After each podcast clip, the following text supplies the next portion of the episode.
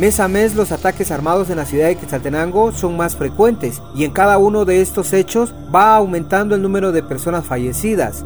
En las 6 de las 12 zonas del municipio se han registrado ataques armados. A la fecha se contabilizan 20 hechos armados, dejando a 31 fallecidos.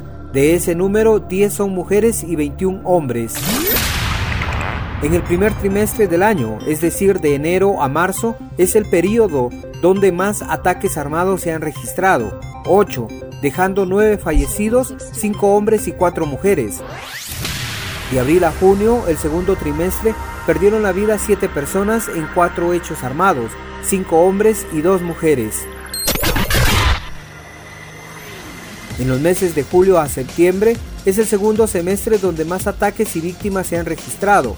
Se reportaron 6 hechos armados, 9 fallecidos, 4 de estos hombres y este es el trimestre donde más mujeres perdieron la vida. En total fueron 5 mujeres. En este último trimestre, de octubre a diciembre, mismo que aún falta más de mes y medio para que culmine, se han registrado tres ataques armados.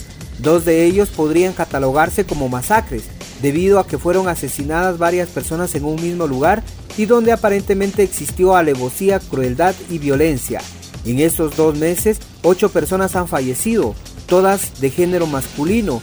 En uno de los ataques, cuatro individuos fueron asesinados en un carguaz y el pasado sábado, cuatro hombres fueron atacados. Tres de ellos fallecieron y uno se encuentra con pronóstico reservado en el hospital. Además de estos 20 ataques armados, hay cuatro más que han dejado personas heridas y daños materiales.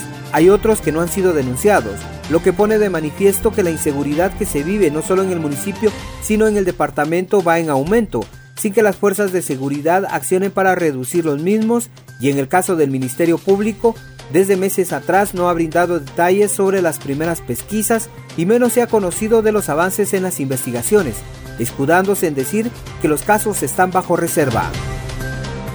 La noticia siempre antes por sucesos de Estéreo 100, Henry Popá.